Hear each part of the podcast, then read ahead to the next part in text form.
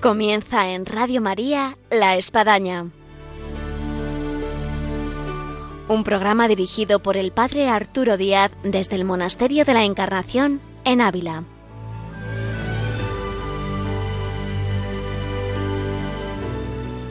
Hola, buenos días. Les habla el Padre Arturo Díaz. Bienvenidos a La Espadaña. Un gusto de estar con todos ustedes una mañana más aquí en Radio María, en esta mañana de viernes y de las personas que pasan por este monasterio de la Encarnación, acercamos algunas a nuestros micrófonos que nos pueden hablar de algo muy interesante.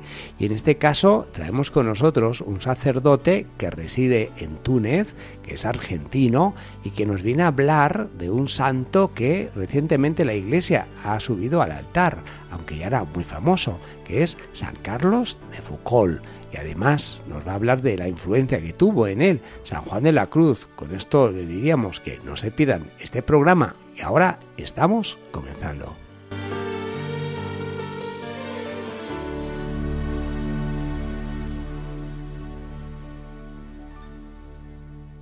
Hola, buenos días. Buen día, padre, ¿cómo le va? Tenemos con nosotros, y hacíamos ya una introducción, al padre Juan Manuel Rossi, argentino de Buenos Aires, de la tierra del Papa, Francisco, pero que reside en Túnez. ¿Cuánto tiempo, padre Juan Manuel? Bueno, yo me he ordenado sacerdote hace unos 10 años. Estuve un tiempo en España, primero en Barbastro, luego hice mis estudios en Roma, en la Universidad Santo Tomás de Aquino, la licencia en teología, y hace tres años que estoy en el monasterio San Carlos de Foucault, que, tenemos el Instituto del Verbo Encarnado en, en, Túnez, en la ciudad de Cartago, en la vieja ciudad de Cartago. Además, dentro de lo que es la familia de Verbo Encarnado, ustedes son monjes. Nosotros somos de la rama contemplativa, dentro del mismo instituto, con las mismas autoridades, pero hemos, un grupo de los religiosos, elegimos eh, hacer un tipo de vida más contemplativo, fundado en el silencio, en la oración, en el estudio, la clausura, el canto Debe estar feliz aquí usted, en este entorno de Ávila, los monasterios, los conventos, la tierra de los místicos, Santa Teresa de Jesús, aquí la encarnación. Sí, sí, sí. Bueno, un poco esto es un ideal para todos nosotros, ¿no? Una tierra así como, como lo mismo cuando uno puede ir a Nurcia o a esos lugares que han marcado tanto la vida contemplativa y estar aquí en los lugares que, en donde vivieron Santa Teresa, San Juan de la Cruz, a quien nosotros tenemos gran devoción, es, es siempre muy importante, muy enriquecedor. ¿Qué le atrajo para la vida, digamos así, contemplativa dentro del instituto? Bueno, principalmente el silencio y la posibilidad de dedicarme a la contemplación y a los estudios, que es el intento que nosotros tenemos. Obviamente vamos en camino, intentamos vivirlo cada vez mejor, pero es una manera de entregarse a Dios según el carisma propio de nuestro instituto, que es evangelizar la cultura, e intentar hacerlo eh, desde dentro, intentar evangelizar la cultura por medio de la oración, del ejemplo de una vida entregada a Dios, en el silencio, en el trabajo y en el estudio en este ámbito de lo que supone esa contemplación, esa vida de soledad, de oración, eh, usted nos trae un santo recientemente subido a los altares por la Iglesia, San Carlos de Foucault. Cuesta un poco decir San Carlos de Foucault porque como es recientito, pues se le conoce mucho como Carlos de Foucault, Charles de Foucault, Foucault. Exactamente. Y me parece muy interesante y esto hace que le haya traído rápidamente aquí a este micrófono porque creo que hay, que ponderar a este gran santo del cual tanto podemos aprender y máxime cuando eh, usted tiene por ahí un estudio acerca de la influencia pues de San Juan de la Cruz San Carlos de Foucault. Pero comencemos hablando a nuestros oyentes de quién fue San Carlos de Foucault. San Carlos de Foucault es para mí uno de los santos más impresionantes de los tiempos modernos por su, por, por, cómo toca él distintos puntos propios de la vida, de la vida del hombre de hoy. Él, fecha para quien no sabe nada de San Carlos de Foucault. ¿Cuándo nace, cuándo muere? Él nació, eh, no recuerdo exactamente el año, pero sobre el, en la década del 70 del siglo XIX. Sí. En una familia noble de Francia. Sí. Quedó huérfano muy pequeño fue educado por sus abuelos en Estrasburgo, él era de Estrasburgo, posteriormente siguió la carrera militar, con algunas dificultades porque fue sancionado muchas veces por indisciplina, una vida muy licenciosa, perdió la fe y se autodeclaró un ateo. Sí. Con el tiempo fue destinado como soldado al norte de África, Argelia, eh, estuvo participando en algunas eh, expediciones también por lo que es el actual Túnez, y después de eso dejó el ejército para dedicarse un poco a la exploración. A la cartografía. Exactamente, hizo un viaje muy arriesgado para la época, disfrazado como un judío, hacia Marruecos, a lugares que no habían sido todavía explorados, y presentó sus conclusiones de investigador que fueron alabadas y, se preveía una carrera muy importante de él como, como explorador, que en esa época era una, una cosa muy, muy llamativa. Posteriormente él a partir de ciertas experiencias que vivió en ese viaje a Marruecos, sobre todo él dice algunas, algunas personas muy religiosas de entre los musulmanes le despertaron un sentido de, de que había cosas que trascendían lo meramente visible, lo meramente material. Con esa idea en la cabeza, él volvió a Francia y viendo algunas de las personas que él quería más, sobre todo una, una, prima. suya, María de Bondy, él se hizo este planteamiento. Si esta persona que es tan capaz, tan inteligente, tan razonable a mi modo de ver, cree en la religión que para mí es irracional, entonces alguna de las cosas tiene que estar mal. O mi prima no es tan inteligente como creo, o la religión no es tan irracional como me parece. Y se dirigió a la iglesia de San Agustín, donde encontró al padre Ubelín, al cual le pidió que le explique la religión para poder resolver este dilema. Y el padre, con muy buen tacto pastoral, le dijo, primero de todo, la confesión lo ayudó a confesarse y le empezó a explicar la teología y ahí comenzó la conversión de Carlos de Foucault. Es muy interesante el itinerario de San Carlos de Foucault porque eh, es un reencuentro con la fe que había dejado, una búsqueda de Dios eh, y después una, una búsqueda espiritual que se tornará una búsqueda vocacional. Exactamente. Bueno, él dice que desde el momento que encontró a Dios, él supo que se tenía que entregar a él plenamente. De, hecho decía en una carta, mi vocación data del mismo día de mi conversión, por, la grandeza de Dios. Entonces, él tenía un, ideal que era la imitación de Cristo más radical y, y, sobre todo centrado en la idea de Jesús en Nazaret, en la vida oculta de Jesús en Nazaret. Su director espiritual lo orientó a lo más cercano a eso, que era la trapa, y una trapa nueva que se estaba por fundar en Siria, en Akbes. Él fue siguiendo el camino de la trapa y después se dio cuenta que no era exactamente lo que él buscaba, salió de la trapa y se puso como mandadero de las hermanas Clarisas en Nazaret, intentando siempre eso, ir descubriendo su propio ideal. Es un hombre en una continua búsqueda, muy generoso para dar a Dios lo que él creía que Dios le pedía. Después de un tiempo en Nazaret, experimenta una especie de cambio, como un poco un volverse hacia las criaturas, según dice un autor, desde Dios, habiendo dejado primero todo, habiéndose alejado de las criaturas, experimenta un cambio y empieza a volver a las criaturas para darles a Dios. Entonces se plantea la ordenación sacerdotal, esto estamos hablando más o menos del año 1900, donde él se plantea la ordenación sacerdotal, decide ir a prepararse para ordenarse sacerdote en, la misma abadía de Nuestra Señora de las Nieves, de los trapenses, y a partir de allí comienza una misión en medio de los pueblos tuareg en el sur de Argelia, en pleno desierto del Sahara, como sacerdote y como monje misionero. Felicidades para Juan Manuel porque ha hecho una síntesis de Charles de Foucault que no es fácil. Sí, sí, porque tiene muchas idas y vueltas, incertidumbres, incertezas, decisiones e indecisiones. Claro, esto que nosotros contamos por ahí de un modo muy sencillo en él. Abarca, abarca muchas páginas de libro esto. Sí, sí, sí. y, varios libros también. Mm, tuve la dicha eh, bueno, primero leí Charles de Foucault casualmente cuando tenía 15 años. Eh, no me acuerdo ni el libro que mm. me cayó en mis manos eh, sobre sus escritos y me cautivó porque su lectura me pareció fácil, eran también pensamientos.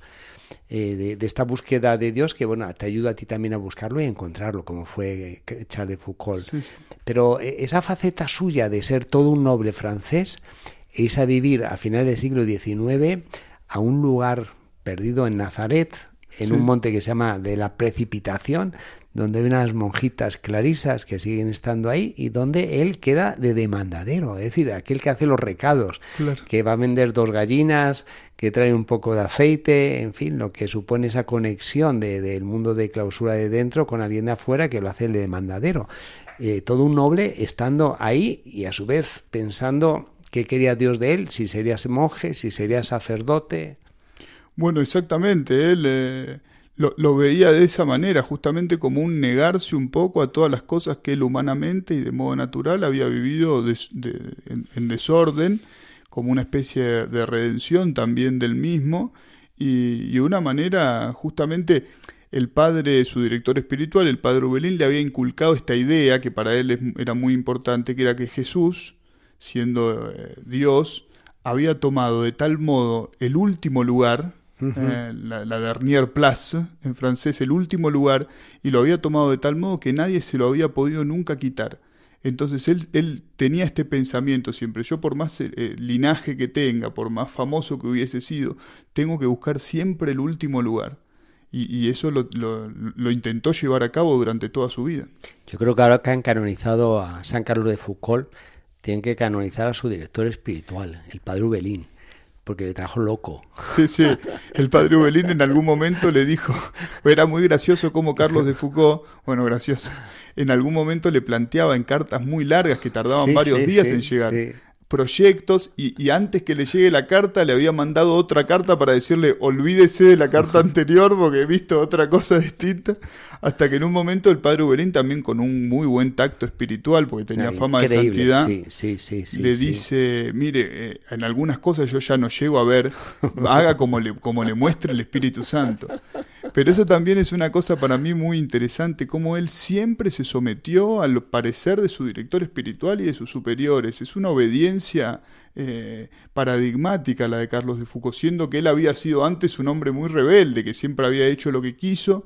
Y, sin embargo se somete, hasta en algunos momentos dice, bueno, voy a emprender este trabajo, pero en cuanto me llegue una palabra de mi director espiritual o de mi, o de mi obispo, si me tengo que volver atrás, me vuelvo atrás. Antes de que hablemos de la influencia de San Juan de la Cruz en, San Carlos de Foucault, eh, yo quisiera tocar dos datos biográficos y nos puede un poquito ampliar eh, el tema. Una es eh, en San Carlos de Foucault em, ese anhelo al final de, fundar algo, de incluso redactar unas constituciones, de, hacer que otros pudiesen ir con él a ese nuevo instituto y de encontrar un fracaso, donde no logra nadie, habiendo sido un hombre famoso, de nobleza, eh, reconocido en Francia, en el norte de África, y, vamos, muere sin tener ningún acompañante al lado.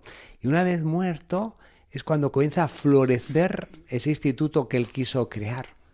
Es como para percibir eh, los planes de Dios y la situación de un alma pues en este sentido, que, no acaba de, percibir los frutos. Sí, sí, exactamente. Esa es una de sus grandes pruebas, porque de hecho él hizo mucho, puso muchos medios para fundar. Él tenía en su, una de sus convicciones principales en la misión, era que él quería representar a los infieles la bondad de Dios, de modo tal que ellos, viéndolo a él, puedan preguntarse si el siervo es tan bueno, cuán más bueno debe ser el Señor.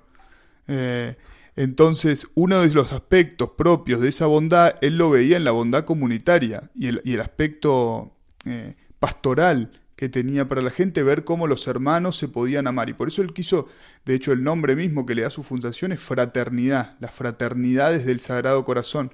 Y así se llaman actualmente hoy los que lo siguen, los hermanitos o hermanitas, en español le decimos que es pequeños hermanos. Sí. Y, efectivamente, él hizo muchos esfuerzos y sin embargo Dios lo puso siempre en la prueba de nunca encontrar un compañero que le acompañe, pero ni siquiera de tener por, por momentos compañeros. Prácticamente toda su vida la pasó solo. Así que esto anime a muchos que se encuentran tal vez en una soledad apostólica, espiritual, eh, el poder percibir cuál es el plan de Dios que, y quizás Dios tiene algo muy grande que ahora no vemos, no vemos. Exactamente. el segundo dato biográfico de, San Carlos de Foucault sería su muerte. Eh, si hubiese sido mártir claramente, San Carlos de Foucault hubiese subido a los altares rapidísimo.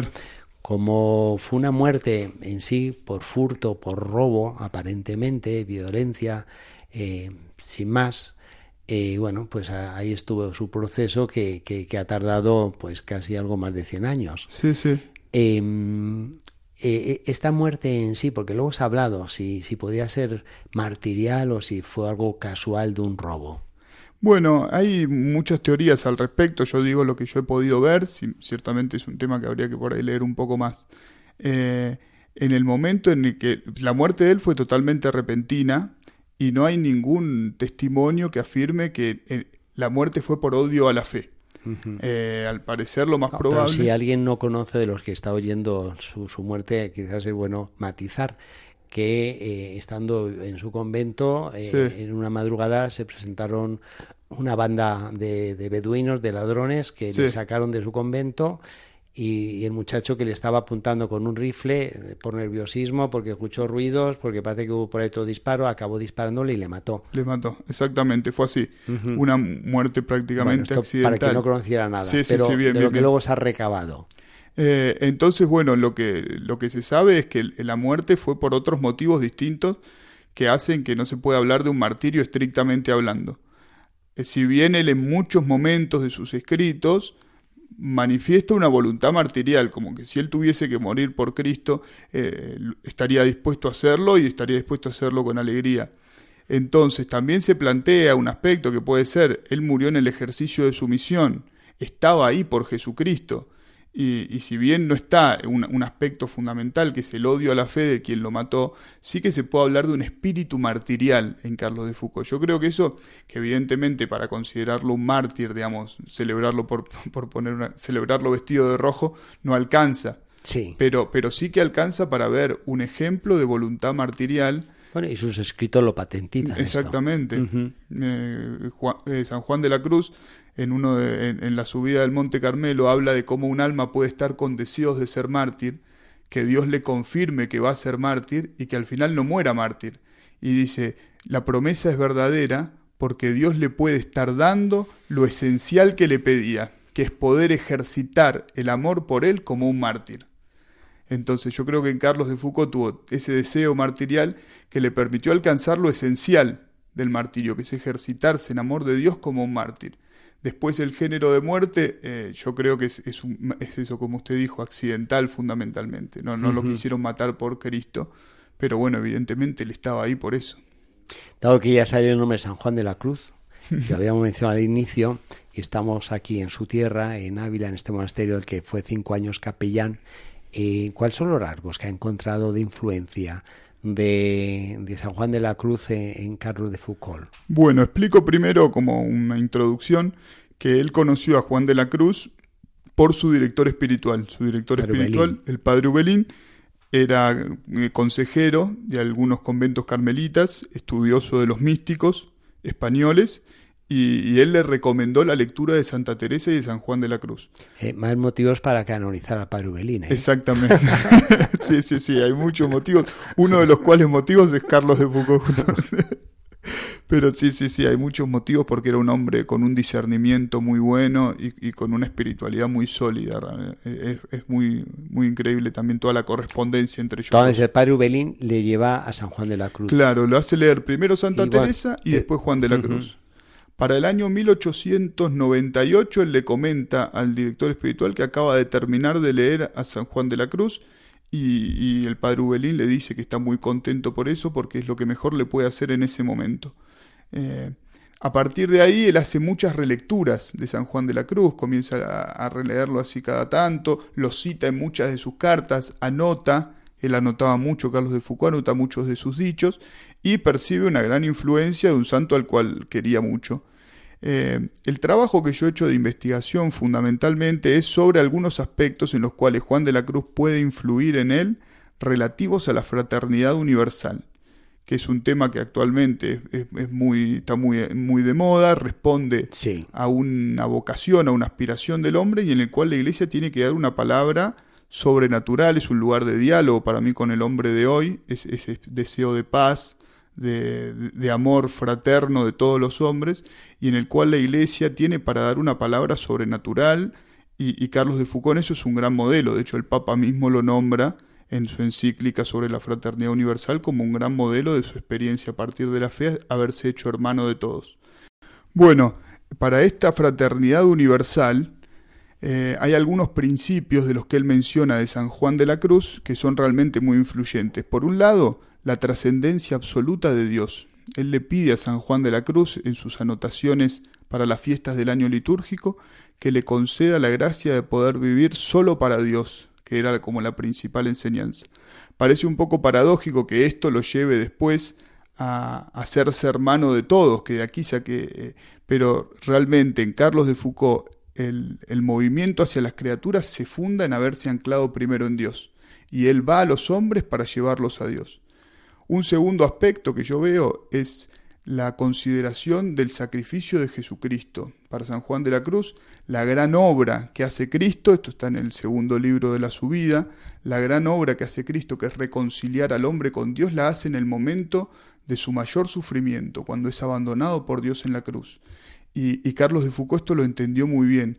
Él sabía que para ser hermano de todos había que identificarse primero con Cristo, que es el que él llama el hermano mayor universal. Y esa identificación con Cristo se hace fundamentalmente en su anonadamiento, en su sacrificio. Por eso Él decide ir a los más abandonados, a los más pobres. Y Él habla de, que hay que ir a ellos para llevarles a Jesucristo, para llevar a Jesucristo en medio de ellos, por su presencia eucarística y por su imitación. Y de ese modo lograr lo que él llamaba la santificación silenciosa de los pueblos infieles. Me imagino que más de alguno de los que nos está escuchando desearía leer algo de San Carlos de Foucault. Eh, ¿Qué podría recomendar para Juan Manuel acerca de la lectura que nos lleva San Carlos de Foucault?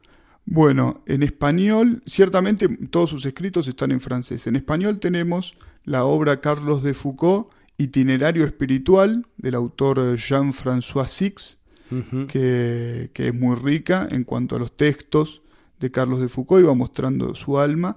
Después hay otra obra que creo que es fácil de conseguir, que es El Camino a Tamanrasset, que es el lugar donde él vivió, que es de Antoine Chatelard. Y después existen unos escritos espirituales de Carlos de Foucault, que es como para leerlo directamente a él, en los cuales se puede ver algunos extractos de sus anotaciones, sus comentarios al Evangelio, etcétera, que también sirven como para, para conocer más a fondo su alma. Si pusiéramos así dos estampitas de San Juan de la Cruz y San Carlos de Foucault, eh, ¿qué perfil podría decir de, hay de semejanza entre uno y otro? Yo creo que el primer, lo primero que tenemos que decir es que los dos eran hombres entregados primero que todo a Dios. Eh, las nadas de San Juan de la Cruz son el último lugar, la de Arnier Place de Carlos de Foucault. Como los dos intentaron despojarse de todo para ir a Dios.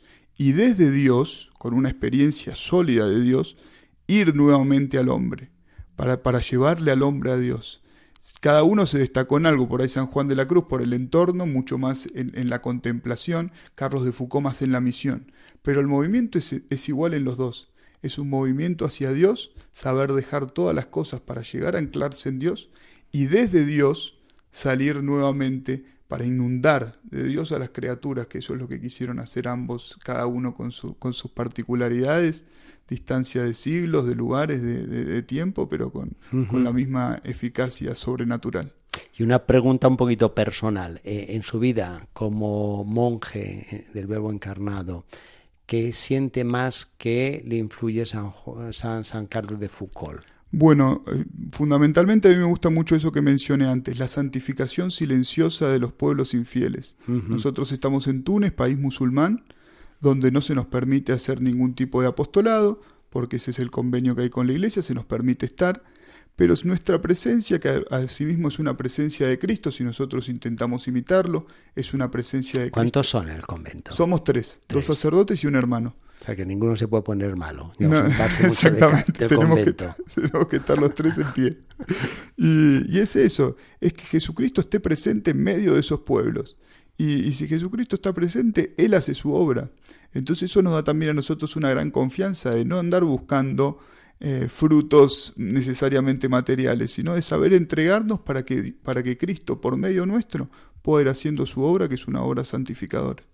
Yo terminaría, se nos está yendo el programa, viendo la vida final de ambos santos, San Juan de la Cruz, San Carlos de Foucault. Son vidas que, que terminan en esta tierra como que la obra que empezaron no, no, no acaba de cuajar, no, no va, ¿no? Sí, sí, exactamente. Esto nos tiene que animar, que a veces nos quedamos desalentados, como que parece las cosas no van, no, no, no, no resulta que los, los nietos pues ya no van a misa y yo que me esforcé tanto y resulta que este apostolado que estaba realizando en la parroquia parece que ya se viene a menos, todo desaparece, en fin, cuántas situaciones apostólicas, espirituales, de transmisión de la fe podemos vivir en un cierto desánimo, ver que, bueno, estos hombres se apaga la, la, la, vela de su vida y parece como que, bueno, no lograron lo que ellos pretendían y luego lo que, lo que Dios hizo después, una vez muertos. Sí, sí, y es un eco del Calvario. Así que si no vemos los frutos aquí en la tierra, animo a los que nos escuchan, que lo veremos desde el cielo. Exactamente, exactamente, es así. Hay que confiar mucho en Dios y hacer las obras solo para Él.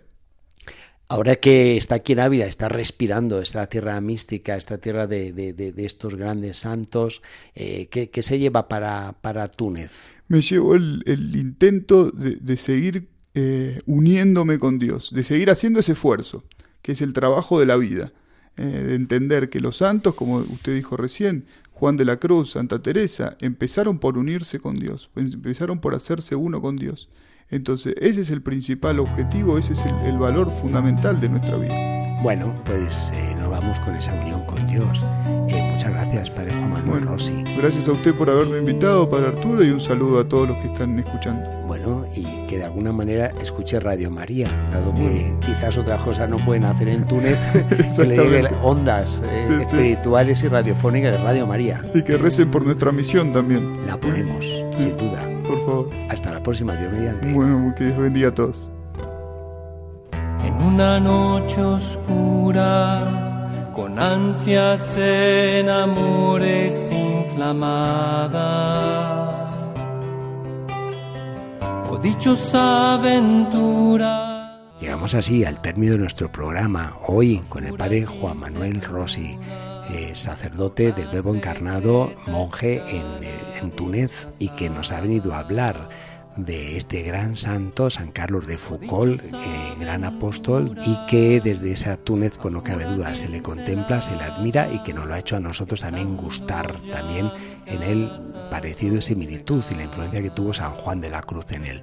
Nos vamos con estas santas ideas y estos santos que se nos han presentado en este programa del Día de la Espadaña del día de hoy y quedamos emplazados al próximo viernes, Dios mediante. Hasta entonces.